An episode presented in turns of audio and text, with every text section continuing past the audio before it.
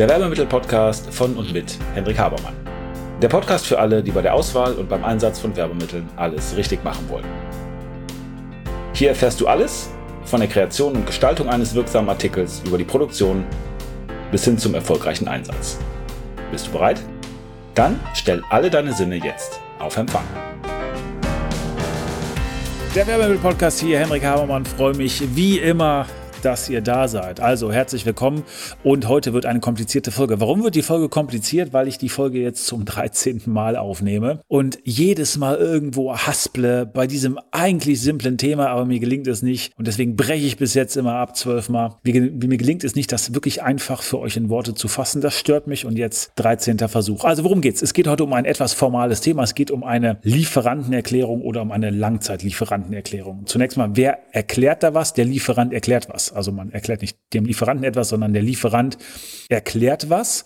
Und zwar erklärt er, dass er Ware liefert, die einen besonderen Ursprung hat. Und dieser Ursprung, der ist Präferenz begünstigt oder der hat eine Präferenz, der ist also was Besonderes. Deswegen wird die also in der Regel gemacht, diese Lieferantenerklärung. Deswegen muss man keinen oder weniger Zoll zahlen. Also nochmal, ich versuche es einfach zu halten. Die Lieferantenerklärung, die gilt für Waren mit einer Präferenz-Ursprungseigenschaft. Das sind Waren aus einem bestimmten Land beziehungsweise aus der EU. Das Land gibt man nicht an. Und das wird exportiert außerhalb der EU in ein anderes Land. Und normalerweise muss man Zölle zahlen. Aber es gibt ein sogenanntes Präferenzabkommen, das ist ein Zollabkommen. Und dann sagt man, nee, für diese Ware müssen die Zölle nicht bezahlt werden.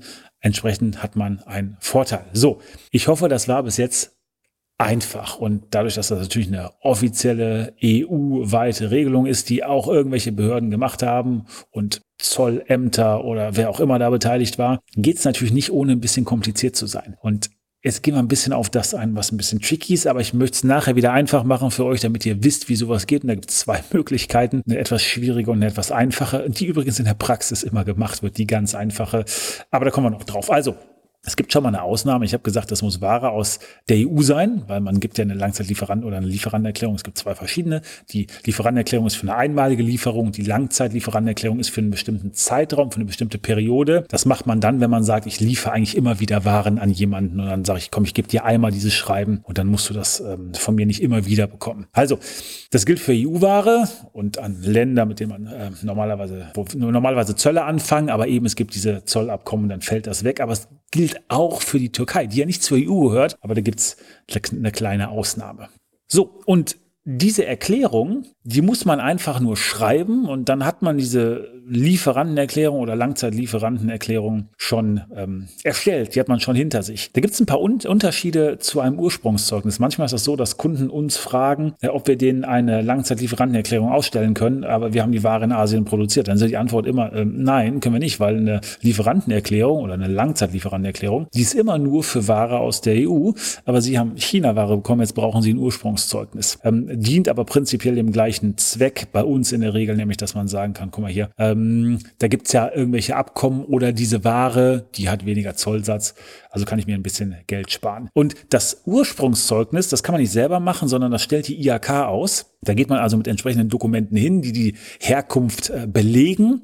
Kann auch eine Langzeitlieferantenerklärung manchmal sein, je nachdem, wo das herkommt. Und dann stellt die IHK also ein offizielles Dokument aus. Das kostet auch ein paar Euro, kostet fünf Euro ungefähr. Und dann hat man Ursprungszeugnis, also macht eine andere externe Stelle.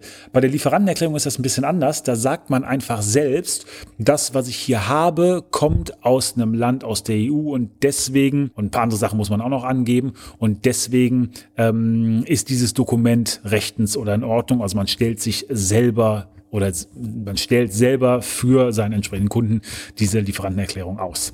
So, und wie lautet der Wortlaut einer Lieferantenerklärung? Ähm, das muss übrigens so lauten, also man, man darf das nicht einfach äh, verändern, aber man braucht kein offizielles Dokument, man kann das einfach irgendwo aufschreiben. Man kann das übrigens auch in eine Rechnung reinschreiben. Dann kann man sagen, hier kommt, der hat seine Rechnung bekommen und hat gleichzeitig die Lieferantenerklärung dabei. Also, Wortlaut äh, lautet, der Unterzeichner erklärt, dass die nachstehend bezeichneten Waren, die regelmäßig geliefert werden, Ursprungserzeugnisse sind, den Ursprungsregeln mit dem Präferenzverkehr entsprechen. Das ist im Grunde genommen das Wichtigste. Dann gibt es noch ein paar weitere Erläuterungen dazu. Dann gibt es noch etwas, das nennt sich Kumulierung. Das ist wieder ein bisschen kompliziert. Da geht es im Grunde genommen darum, ob Waren zusammengefasst worden sind. Das ist dann wichtig, dass wenn man sagt, okay, ich habe eine Ware, die ich exportieren möchte, aber die besteht aus verschiedenen Komponenten. Ja, und die kommen aus verschiedenen Ländern. Stellt sich ja immer die Frage, ist das jetzt im Grunde genommen dieses Produkt, das aus, was dann daraus hervorgegangen ist, aus einem Land oder aus verschiedenen, wenn es aus einem Land ist, äh, wie berechnet man das überhaupt? Ähm, und aus welchem Land ist es dann? Ähm, das hat ein bisschen was mit Kumulierung zu tun. Da gibt es verschiedene, in der Praxis kommt das aber kaum vor. Also man gibt noch ein bisschen was zur Kumulierung an. Ähm, dann gibt man vor, für welchen ähm, Zeitraum das Ganze gelten sollen. Bei einer Langzeitlieferantenerklärung, bei einer einfachen Lieferantenerklärung ähm, gibt man im Grunde genommen nur an, wofür das gilt. Man schreibt die Ware rein, man schreibt rein, wer man ist, also wer das ausstellt, wer der Kunde ist, ähm, wer das Ganze bekommt, welche Länder betroffen sind. Man verpflichtet sich, ja, Bescheid zu sagen, wenn diese Erklärung seine Gültigkeit verliert. Das ist ganz, ganz wichtig, weil derjenige, der die äh, Erklärung bekommen hat, der will ja damit Zölle sparen weil er eben Komponenten oder Waren benutzt aus einem ganz speziellen Land, zum Beispiel aus Deutschland, aber immer aus der EU, Klammer auf, und der Türkei. So, wenn ich ihm jetzt was verkaufe, was eben nicht mehr aus der EU, sondern aus, der, ähm, aus China oder aus irgendeinem anderen Land kommt, dann hat es ja keinen Präferenzgrund ähm, mehr oder ist nicht mehr präferiert. Das heißt, diese Zollvergünstigungen gelten nicht mehr, weil diese Erklärung ist immer für Ursprünge der Ware. Das heißt, es geht immer um die Frage, wo kommt die Ware ursprünglich her? Nicht von wo ich verkaufe ich die. Es geht also immer um die Frage, wo ist die Ware ursprünglich produziert worden. Dann muss man sich noch verpflichten, den Zollbehörden alle verlangten Belege zur Verfügung zu stellen, weil irgendwann gehen die vielleicht mal hin und sagen, okay, hier liegt eine Lieferantenerklärung vor. Ähm, ich weiß ja gar nicht, ob die stimmt, ob jemand hier zu Recht sich quasi den Zoll abzieht. Dann muss man natürlich ein bisschen Auskünfte geben. Und dann schreibt man noch, wer das Ganze ausgestellt hat, äh, wie man heißt und unterschreibt das übrigens mit dieser Unterschrift, seid ihr haftbar. Also wenn ihr eine Lieferantenerklärung ausfüllen sollt oder es kommt jemand zu euch und sagt, hier komm, ich habe das schon mal alles gemacht, unterschreibt mal. Vorsicht, weil wenn das nicht stimmt, dann ist man irgendwann im schlechtesten Fall beim Steuerbetrug, weil Zoll ist ja eine Einfuhr oder ist eine ähm, äh, Steuer, eine Einfuhrsteuer. Und ähm, ja, dann hat man also da ein wenig nicht ganz äh, seine Pflichten gemacht. So, und jetzt wird's ein bisschen kompliziert wenn man sagt, okay, jetzt wollen wir so eine Lieferantenerklärung ausfüllen, wir wollen die jemandem schicken. Denn es gibt ein paar Voraussetzungen, die man prüfen muss, ob man überhaupt so eine Lieferantenerklärung machen kann. Und die haben logischerweise was mit den Sachen zu tun, die in dieser Erklärung aufgeführt werden. Denn man muss zum Beispiel prüfen, ob die Ware exportieren will oder die man importieren will, wenn man dann ein Ursprungszeugnis, eine, Verzeihung, Lieferantenerklärung von jemandem haben will. Man muss prüfen, ob denn diese Ware überhaupt in dieses Zollabkommen fällt also ob die Präferenz äh, begünstigt ist. Dann muss man prüfen, ob, wenn jemand sagt, er möchte eine Lieferantenerklärung haben, um zum Beispiel in ein bestimmtes Land ähm, Ware zu schicken, weil er dafür ähm, eben die Zölle sparen will. Also ihr merkt schon, ich gehe ja immer davon aus, dass oder meine Perspektive ist immer die, dass jemand von uns, von mir eine Lieferantenerklärung haben will, dass wir eine ausfüllen, weil die Ware, die wir produzieren, ja oft irgendwie auch in andere Länder geht, weil man sagt, okay, wir haben eine Tochtergesellschaft oder wir haben ja jemanden, der Merchandise von uns haben will oder so und wir dann der ursprüngliche Produzent der Sachen, äh, der, der Ware sind. So Sachen gelten ja immer für ein bestimmtes Land, weil ja da Zoll gespart werden soll. Jetzt hat die EU aber mit ganz vielen Ländern Zollabkommen geschlossen. Und manchmal ist das so, dass jemand kommt und sagt, ja, okay, ich exportiere also ganz viel in ganz, ganz viele Länder oder wir sind weltweit tätig und wir setzen diese Merchandise-Ware in allen Ländern der Welt ein. Jetzt gibt mir für alle möglichen Länder so eine Erklärung. Das Problem ist, dass, weil die EU mit jedem Land ein eigenes Zollabkommen schließt, ich auch jedes einzelne Land prüfen muss, was ich da drauf schreibe. Und das ist eine Menge Arbeit. Dann ähm, muss ich zum Beispiel prüfen, ob ich überhaupt die Zoll, die Lieferantenerklärung ausstellen kann, weil ich das noch darf weil der Zeitraum so nah ist. Was meine ich damit? Man kann nicht ähm, hingehen und sagen, ja, du hast vor zehn Jahren mal was geliefert, stell mir mal eine Lieferantenerklärung aus. Ähm, also man kann das schon rückwirkend machen. Äh, und zwar ein Jahr lang, aber über zwölf Monate geht's nicht so einfach. Man kann es auch im Voraus machen. Man kann auch sagen, okay, wir werden eben jetzt die nächsten 24 Monate, bis zu 24 Monaten im Voraus geht das, Waren an dich liefern. Jetzt kriegst du schon mal eine Lieferantenerklärung, ähm, damit du eben das immer angeben kannst, damit du dann nachher Zölle sparst. Und wie macht man sowas? Wie prüft man, ob sowas überhaupt möglich ist? Nun, ähm, da gibt es eine ganz äh, sinnvolle Möglichkeit, die schnell ist. Ihr geht auf www.wup.zoll.de. Hier kann man nämlich ein, äh, hier kann man nachsehen, ob es äh, zwischen der EU und einem bestimmten Land diese äh, Präferenzvereinbarung, dieses Zollabkommen gibt. Und zwar kann man da die ersten Ziffern der Warentarifnummer eingeben, also der Ware. Und man kann dann da einen Ländercode eingeben, also das Land, und kann dann eben gucken, gibt es dann Zollabkommen? Und fällt die Ware auch unter dieser Präferenz? Und jetzt müssen wir mal erklären, was eine Warentarifnummer ist. Nun, wenn äh, jemand einen Zoll erhebt auf Ware, die ins Land kommen soll, oder es gibt auch einen Exportzoll, also Ware, die exportiert werden soll. Ähm, die prüfen ja auch ein bisschen was, die Jungs.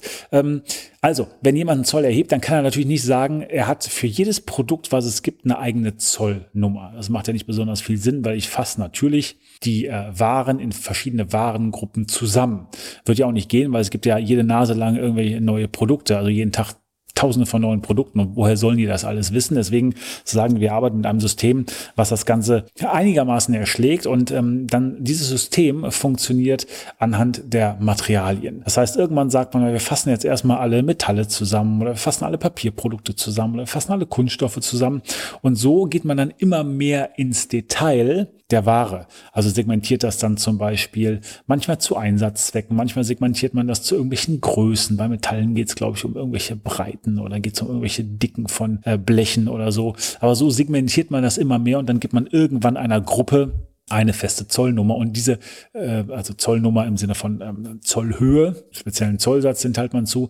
Ähm, und um diese Gruppen geht's. Und weltweit hat man irgendwann mal gesagt, lass uns das doch mal ein bisschen aufeinander anpassen. Also vielleicht ist es so, dass in Südamerika die anders Zölle erfassen und die haben andere Gruppen gebildet, weil die vielleicht auch andere Waren haben, ähm, als wir das in Europa gemacht haben. Und in China haben sie wieder anders gemacht. Dann hat man sich weltweit geeinigt auf ein harmonisiertes System. Harmonized System und haben, da haben wir gesagt, komm, lass uns da diesen, wir machen so einen Code, den HS-Code und das äh, Dolle bei diesem HS-Code ist, dass wir zwar alle in den Tiefen äh, dieses Systems vielleicht bestimmte Dinge anders definieren, aber die ganz groben Einordnungen, die machen wir gleich. Das heißt, die ersten vier Nummern einer Warentarif oder einer Zolltarifnummer ist das gleiche, ja, die sind weltweit gleich.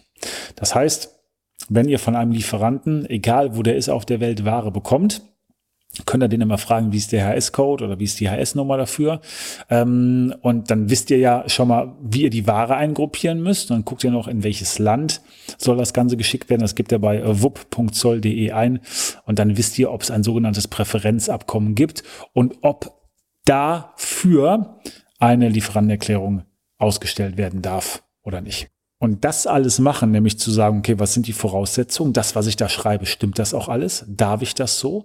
Was sind die entsprechenden Begriffe dahinter? Wie werden die definiert? Und äh, kann ich das unterschreiben oder nicht? Das alles zu Papier bringen und dann in diesen offiziellen Wortlaut, wie gesagt, kann man einfach irgendwo hinschreiben, äh, das da reinschreiben. Das ist die komplizierte Version. Das ist das aufwendige, aber richtige Verfahren, wie man eine Lieferantenerklärung erstellt. Und wie ist das einfache Verfahren? Das einfache Verfahren ist, dass man in der Regel ja irgendwelche Lieferanten hat, die schon mal ein bisschen was machen oder wenn man ein Handelsunternehmen ist, einen hat, der einem die ganze Ware liefert. Und dann ist das einfache Verfahren, dass man zu dem geht und sagt, du, ich brauche eine Lieferantenerklärung oder ich brauche eine Langzeitlieferantenerklärung. Der schickt einem dann eine Lieferantenerklärung und dann schreibt man das einfach ab und schickt seinem Kunden wiederum die Lieferantenerklärung. Das ist insofern ein bisschen, äh, also es geht natürlich super schnell, weil letztendlich geht ja das, was auf den auf eine Lieferantenerklärung drauf geht, passt ja im Grunde genommen auf ein Post-it. Das ist ja nicht besonders viel. Ähm, aber man hat im Grunde genommen, wenn der Vorlieferant das richtig macht, ähm, ja auch schon viel Arbeit delegiert, weil man sagt, ich muss nicht prüfen, ob es ein entsprechendes Zollabkommen gibt. Ich muss nicht jedes Land da reinschreiben. Ich muss nicht bum, bum, bum, bum, bum, sondern ich kann einfach das Ganze teilnehmen und schreibe es einfach ab und ich kann es dann auch selber machen. sobald ich die Lieferantenerklärung vom Vorlieferanten vorliegen habe, habe ich das Ganze äh, schnell ausgefüllt und schicke eben das Ganze weiter. Also wie gesagt, ein bisschen Vorsicht insofern, als dass ihr natürlich mit eurer Unterschrift auch ein bisschen haftbar seid. Aber Tipp von mir, wenn jemand eine Lieferantenerklärung haben möchte oder wenn ihr glaubt, eine zu brauchen, gebt dem, der die ausfüllen soll, äh, ganz konkrete Infos, dass man sagt, für welche Ware ist das? Ähm, für welches Land ist das? Nicht bitte sagen, ich mache mal eine prinzipielle Lieferantenerklärung für alle Länder, weil mit anderen, teilweise ist es eine ganze ähm, Arbeitsbeschaffungsmaßnahme von, von dem ganzen Tag, wenn man das prüfen muss und sagt auch ganz klar, für welchen Zeitraum ihr das braucht, für wie viel Warenlieferung, ob eine Lieferantenerklärung ausreicht oder ob es eine Langzeitlieferantenerklärung für eine bestimmte Periode sein muss. Und dann sollte es relativ zügig gehen äh, und dann hat keiner Probleme damit, das schnell auszustellen, weil es eben auch easy ist und weil es nicht überfrachtet worden ist mit irgendwelchen unnötigen Informationen. So, das ist eine Lieferantenerklärung. Ich hoffe, das Ganze war einigermaßen klar und nachvollziehbar. Jetzt habe ich noch Folgendes für euch. Wir haben äh, intern das Ganze mal aufgeschrieben, äh, weil wir das auch unseren neuen Mitarbeitern und allen denen, die bei uns kommen, geben, damit die verstehen, was man machen muss. Wenn ihr sagt, ey, das hätte ich gerne, weil das, was Henrik jetzt erzählt hat, habe ich immer noch nicht ganz verstanden. Oder ich will einfach das mal haben, damit ich für mich ganz einfach weiß, wie man die entsprechende Lieferantenerklärung ausfüllt. Ähm, und dann kann ich mich ein bisschen orientieren daran. Klammer auf, wir sind natürlich keine Anwälte. Also wenn es da rechtliche Fragen geben sollte, sollte, wendet euch bitte vertrauensvoll an euren Rechtsberater, Klammer zu. Aber wenn ihr sagt, das ist ganz interessant, schickt mir mal den Ablaufplan, schickt mir mal vielleicht euer internes Dokument, euer Handbuch dafür, wie man eine Langzeitlieferantenerklärung macht und schickt mir bitte den Vordruck, ähm, dass ich weiß, ähm, dass ich da einfach nur noch was einsetzen muss und das Ganze relativ schnell erledigt. Und auch hier äh, der Tipp von mir, die Vordrucke sind deswegen so cool, äh, weil da immer auch Englisch und Französisch noch draufsteht. Das heißt, wenn ihr eine Lieferantenerklärung ausführen, ähm, ausfüllen sollt für den Kunden, der in einem anderen Land sitzt, dann ist das immer gut, wenn ihr einen Vordruck benutzt. Also gibt es als Word-Vordruck. Ähm, dann müsst ihr euch nicht so viel Arbeit machen und müsst das Ganze nicht übersetzen. Also, wenn ihr sagt, hm, interessant hätte ich gerne, schreibt uns einfach an. Ihr wisst, wo ihr uns findet. Anfrage.habermann.info und dann schicken wir euch das Ganze gerne zu und hoffen euch damit ein wenig unterstützt zu haben bei dem, was eine Lieferantenerklärung ist. So, und jetzt bin ich selber in gewisser Weise schockiert. 17 Minuten habe ich jetzt gesprochen, etwas über 17 Minuten. Das ist eigentlich so ein einfaches Thema, aber irgendwie in den Untiefen dann doch wieder kompliziert. Ich hoffe, es hat ein bisschen was für euch klar gemacht. Ähm, spätestens mit der Hilfe unserer Dokumente sollte es noch ein bisschen klarer sein. Meldet euch bei uns. Und wenn ihr nichts damit zu tun habt, mit dem ganzen bürokratischen Kram, seid froh. Ja, dann kümmert euch um eure Kunden in anderen Aspekten, weil das ist ja auch in der Regel für Kunden. Also macht's gut, ich bin raus. Ciao. Und damit sind wir am Ende der heutigen Folge. Ich hoffe, Ihr habt ein paar interessante Erkenntnisse gehabt und seid ein wenig schlauer, als ihr es noch vor ein paar Minuten wart. Wenn euch das Ganze gefallen hat, leitet es gerne weiter an Freunde oder Kollegen, die auch ein Interesse oder eine Affinität zu dem Thema haben. Und natürlich hoffe ich, dass ihr bei der nächsten Folge dabei seid. Wenn es etwas gibt, was euch interessiert, was ihr noch behandeln möchtet, wo ihr gern ein wenig intensiver reintauchen wollt, schaut bitte in die Show Notes, da sind unsere Kontaktdaten angegeben mit einer E-Mail-Adresse Schreibt uns eine Mail und wir werden entweder, wenn das für viele Leute interessant erscheint, das in den Podcast behandeln. Ansonsten bekommt ihr von mir oder einem meiner Teammitglieder eine Mail. Also, vielen Dank. Ich freue mich auf das nächste Mal.